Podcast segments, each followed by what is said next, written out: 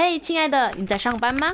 没有啦，他在开车。可是我明明看到他在摸鱼耶。哦，他会不会在听我们的节目？不管你在干嘛，谢谢你点进来，我们有你真好，亲爱的你有我们不孤单。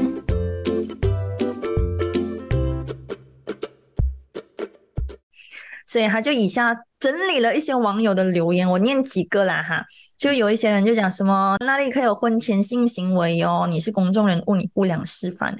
他就说我尊重有些人有这样的价值观，但他讲这不是我的价值观，我本来就不打算结婚，而且他认为性关系是亲密关系中很重要的一环。最重要的是，在没有准备迎接好小孩之前，要做好安全措施，就跟我们之前提倡的一样。对对对对对对，然后。子清，你怎么看待婚前性行为这件事情？来问问你。我其实，在就是求学的阶段的时候，我是没有办法接受的。even 如果到时候有喜欢的人也好，或者是大学的时候也不行啊？不行哎。哦。对。但是如果说就是后来工作之后，我可以接受。嗯。就可能。对。这其实。我可以接受婚前性行为，但是必须得脱离这个学生的这个阶段，至少至少在可能二十一岁，你可以养活你自己的啊，你可以养活你自己的一个阶段，可以为自己负责的一个阶段。我懂，至少因为怕任何的意外，对，至少保险套要买得起的时候。啊，是，第一要要买要买得起的时候，对对，真的很贵。OK。然后第二个问题啊，那你为何不戴套不做安全措施？他讲，Hello，我要努力怀孕呢，戴套要怎样怀孕？哦，那真是好智障的问题哦！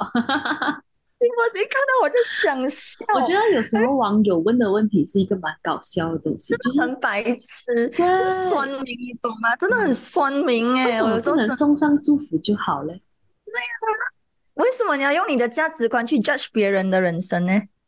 可能大家都显示就是看热闹不嫌大的呀呀呀呀呀呀！而且又是公众人物，而且也是公众人物，然后就可以说上两句。是咯，同我觉得东方世界跟华人世界都会有这样子的一种，我不那种酸民心态。嗯嗯，我真的觉得我很不鼓励啦。你为什么就不能尊重一下嘞？对，尊重每个人是不同的个体，每个人都有不同的想法，对呀。然后啊，有一个，你的老公很可怜，你不是为了爱嫁给他，你只是把他当生孩子的工具。他讲，这是我看到目前最有创意的脑补啊，就解释，就是，Hello，他们都在一起很久了，你认为不是嫁给为爱嫁给他们？Hello。哎呦，算命的想法我们没有办法控制啦，真的。然后他就写，他和另一半自然是三观契合才会在一起，有了一致的共识，共同做出的决定，目前也是他们小两口最乐见的结果。然后还补充两句：我不晒恩爱，但不代表我们不恩爱，OK？对吧？有些人就真的是不想公开他的另一半是谁，他谈了多久的恋爱，可不代表他没有谈恋爱呀。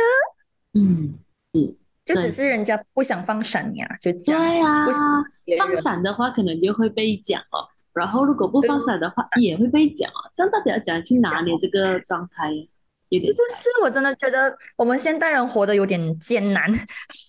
所以不要太理会别人的想法是最好。是，不要太在乎别人的看法。真的，就是心要够大啦。嗯，就是要练习。心要够大，不要在乎别人对你的看法，因为总有人会不喜欢你，总有人跟你的价值观是不一样的。那你何必去在意那些不喜欢你的人，而忽略掉那些支持你的人呢？真的。然后他就说，还有一个留言哦，你的家人和亲人情何以堪？他就讲。你如果看我上一个影片的话，你可以看到我的家人都开心。他说我从小就是一个很有主见、很有想法的孩子，也会为自己想追求的东西做好规划，所以我爸妈对我很放心、很信任。他说他的爸妈也从来不会把他们的想法强加在恩慈的身上，只要是他想清楚的决定，他们尊重和支持。所以他。就之前就一直说，他一直会灌输他的父母说：“哦，我是不婚主义者啊，你们不要期待有抱孙啊，什么什么啊。”呀，如果你父母能接受，Why not？而且父母现在看到他结婚，他应该会更开心，所以根本就不会有情和义看这件事。这个是如果这是惊喜，对他父母来讲，因为没有期待嘛，你有你有你真的有的话更惊喜啊，right？嗯，真的，然后有一个留言就说：“你要怎样是你的选择，点点就好啦，干嘛要大肆宣扬嘞？”然后他的回答我觉得很有智慧，他说：“ 这就像你和同性恋的朋友说，你要跟同性在一起是你的自由，但你点点就好，不要晒恩爱，这是一种伪开明、伪善。”太喜欢他这个回答了。我只是觉得很好笑。现在其实很多人做某一些决定的时候，大家都会 post 在 Instagram 或者是 Facebook，然后甚至可能你今天吃一碗面，你都会 post 上去。这样为什么是结婚这么大的喜事，它是个喜事哎、为什么不能公开让所有人知道哎、人家也要收到祝福的啊！好三八哦，这些这些网友，对，然后他还有写，哦，我觉得我觉得这个我一定要念出来。他讲他其实有想过是不是要先放个婚照先，然后隔两个月再说哦，我怀孕了，这样意思意思配合这社会的 SOP，这样会容易得多，也不会风口浪尖上啦。他讲，但这不符合我的理念和想法。哦，我真的觉得我太想恩慈了，他是一个真的超级有想法，然后又很自己知道要什么的人。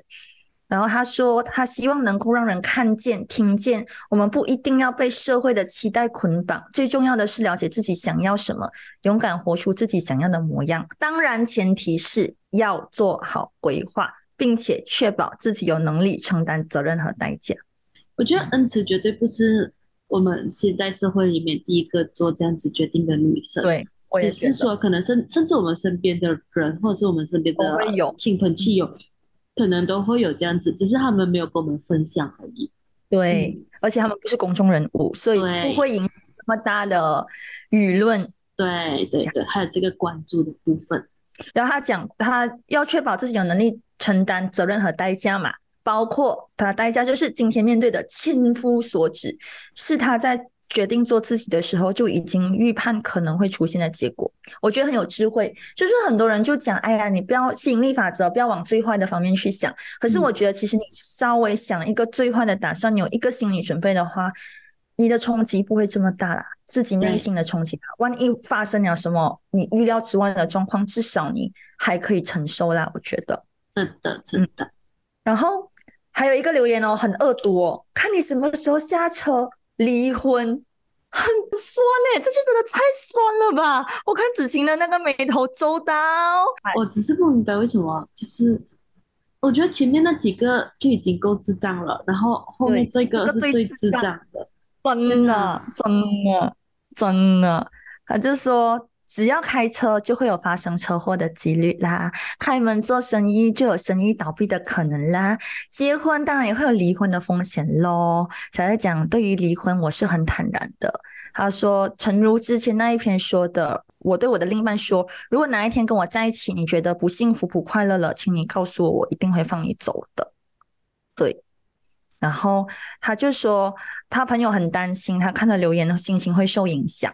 但是他说他的心情一直都很安稳，因为他清楚自己在做什么，他已经过了活在别人期待的年纪。我觉得好像女生过了三十岁以后，就比较不会活在别人的期待里面。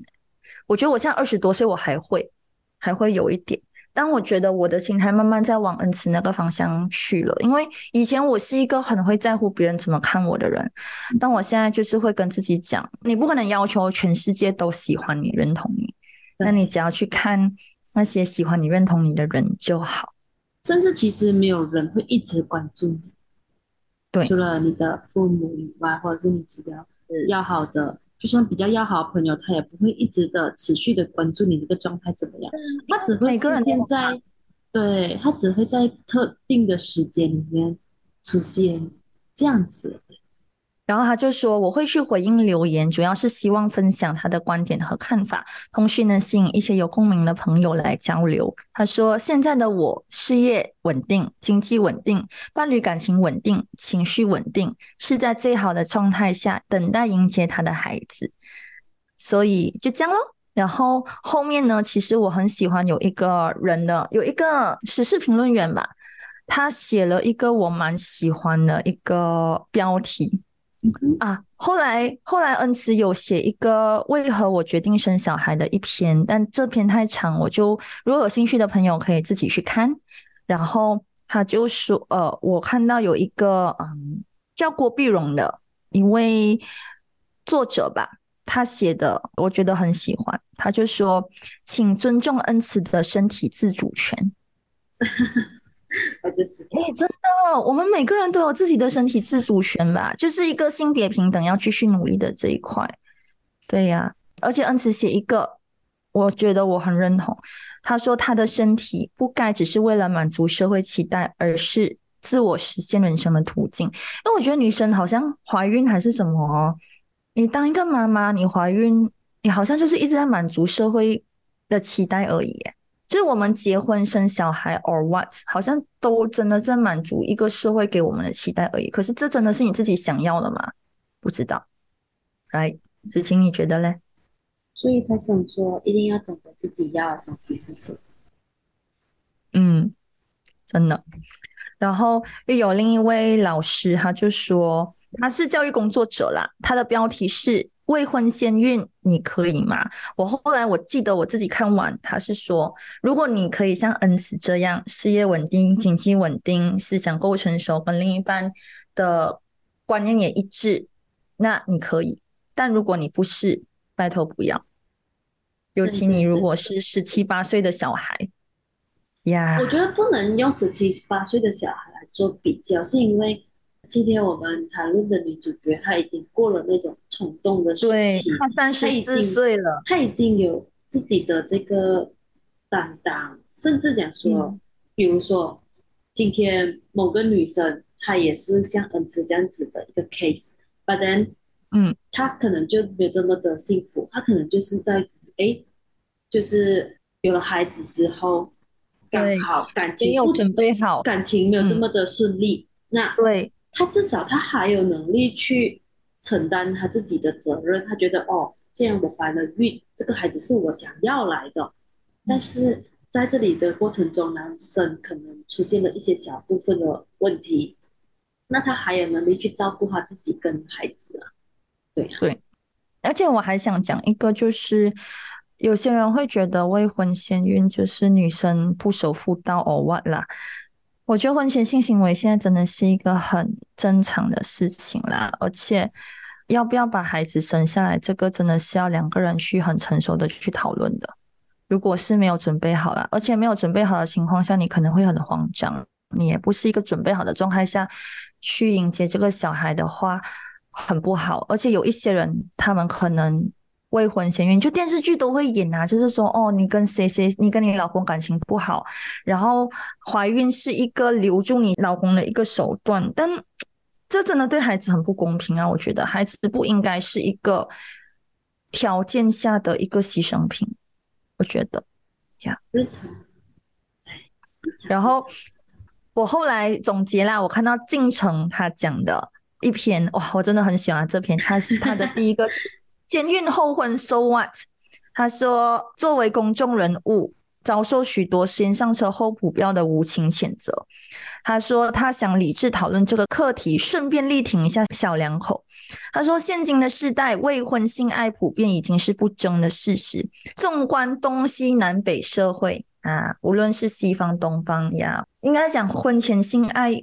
已经是我觉得在这个时代很普遍了啊，不然为什么会有那会有那种约炮啊、三 P 呀、四 P 呀、呀呀这种东西？嗯，我是不能接受约炮啦，但很多人是可以接受的 呀。OK，然后呢，他说，呃，因此所有安全性行为的推广和呼吁，都是为了提醒大家安全性爱，保护自己，而不是将成年人的性行为罪名化。所以他觉得一对成年伴侣间的身体愉悦，既然当事人没有宗教束缚，那何时成了罪不可赦的犯罪？因为有一些宗教的确是不鼓励先有后婚的，比如说基督教跟回教啊，他们就真的是他们的可能圣经啊，或者是教义里面的确都有说哦，不能先有后婚。但我有一个读马蒂古拉西的表妹跟我说，嗯，你不要以为有穆斯林他们的。更乱哟。嗯，他就只是这样跟我讲，我就哦，那多乱。嗯，之后有机会再跟大家讲。对对对。然后呢，他说他们达到共识，主张不婚不孕，孕则签字，这是对国家法律的尊重，也彰显负责任的态度。然后郭敬晨就说，在我眼中。恩慈是思想成熟的现代女性，独立有主张，世间清醒，有自己的一套爱情观，做好伴侣间的理性沟通，有规划的组织家庭，值得被鼓励。有人问：如果你的女儿这样做，难道你也赞同吗？因为晋城有两个女儿，晋城就很理智的回答说：如果她三十好几。第一，事业有成；第二，有健康的感情生活；第三，和有稳定的经济基础；第四，对，第四和伴侣思想成熟，想先备孕再成婚。我反对个屁！哇，我很喜欢哦，真的很喜欢。他就讲，难道只有按世俗规矩的步骤才是对的吗？对呀，哎，我这跟你讲，我那时候在学传播的时候哦，我最有印象就是刻板印象这四个字，我才知道说女生穿裙、穿粉红色衣服，男生应该穿蓝色，男生应该穿裤子，女生应该留长头发，揭示社会的刻板印象。这并不代表说这个是对的或者是错的，没有对与错，这是刻板印象造成的。你就觉得说哦，我们应该这样子，但是这个应该是真的应该吗？嗯。对于刻板印象，子晴你有什么想法？我有点好奇，因为我对刻板印象的冲击是真的很大。我觉得其实现在很多东西都是在所谓的打破刻板印象，比如说婚前性行为这件事情，在以前来讲说是完全不能接受的，或是未婚先孕这件事情都是不能接受的。但是约炮这件事情也不能接受。对，但其实我相信以前一直以来都有。只是说，如果他们做了这件事情之后呢，他们会被指指点点，甚至会被就是被骂到上天花板的那种。那现在的人就是慢慢的去灌输大家，其实是给予正确的这个另外一个角度啊。我觉得，与其说是对对对，呃，给予给予另外一个角度说，哎，那如果就是婚前性行为的好处是什么啊？然后为什么要未婚先孕？嗯，好像恩慈她就是一个好例子。嗯，一个女生知道自己要什么东西，那我们先孕有何可不呢？对吧？如果你有计划的，OK 啊。对啊，就比如说，哎，男生为什么不能穿裙子？其实男生也可以穿裙子，可以留长发。对，可能说，哎，那个比赛的方面，可能他们的这个元素上面可以根据比较男性化的一点点。因为有些人会觉得哦，蕾丝很女生，那就不要用蕾丝去放在男生的这个裙子上面就好了。我觉得其实有时候打破刻板印象，可以说是一个换另外一个换不同的角度去呈现一些观点出来，让大家去了解一下，互相的去包容每个群体的一些互相尊重啊。对对对，互相尊重，互相包容这样子。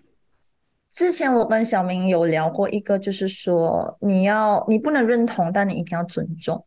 就是你可能不认同对方的观点，你跟对方的观点是不一样的，但你必须尊重他，因为每个人都有自己的想法的权利。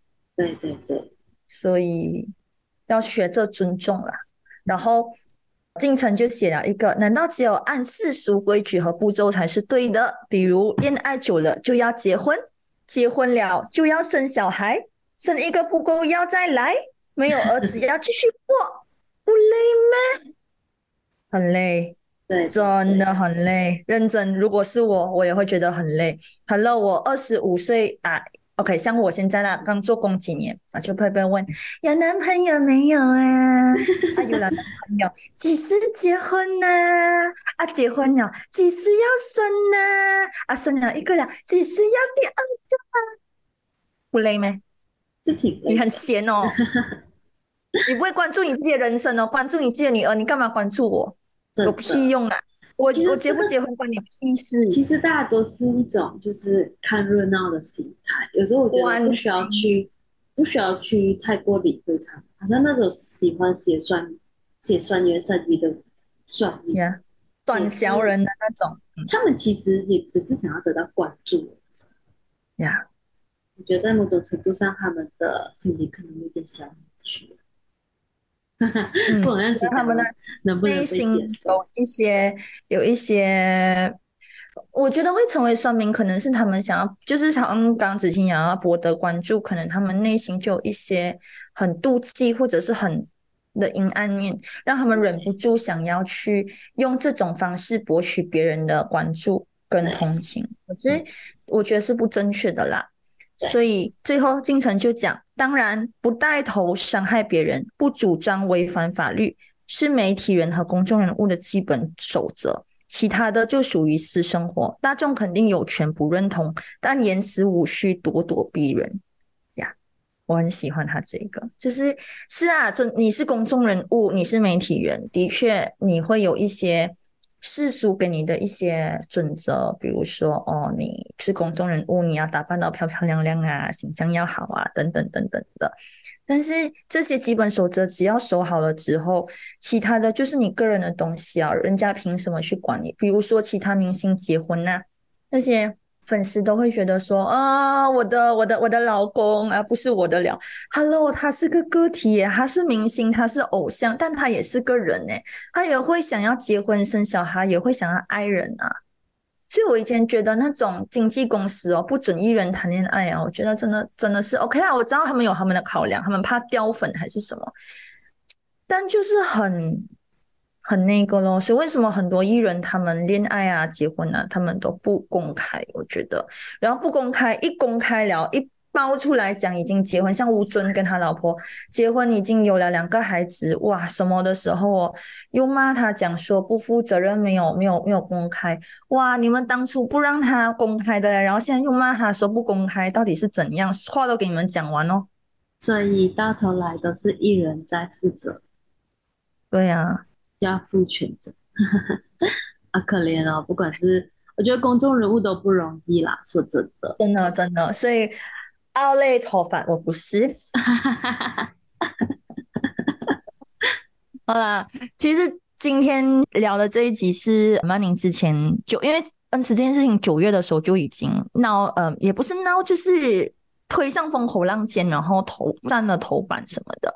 然后我真的有认认真真的看完他每一篇写的东西，甚至是他那时候问刘轩，然后刘轩也特地写了一篇当父母的他的想法给恩慈，我真的也是有点进去看，我就真的觉得这是一个很好的对话的一个机会，因为我们很长都生活在一个同文层里面，但是通过一些可能你不能认同的一些对话。或者是一些想法，但虽然说可能你不认同，你会觉得不舒服啦。可是你换一个角度想，其实是一种思想的碰撞来的。如果嗯碰撞得好，这个社会就会在进步。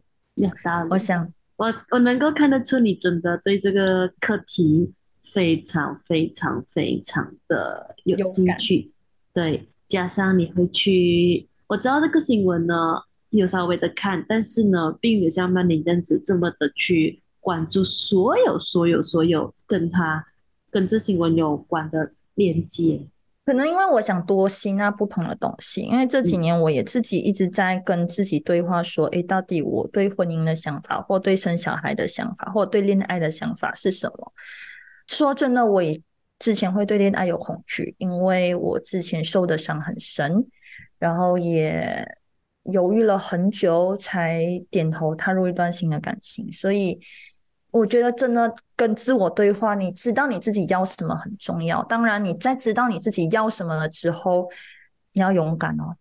呀，我觉得勇敢很重要，因为你如果不勇于踏出那一步的话，永远你可能就原地踏步，你也不知道你的人生会有什么新的可能性。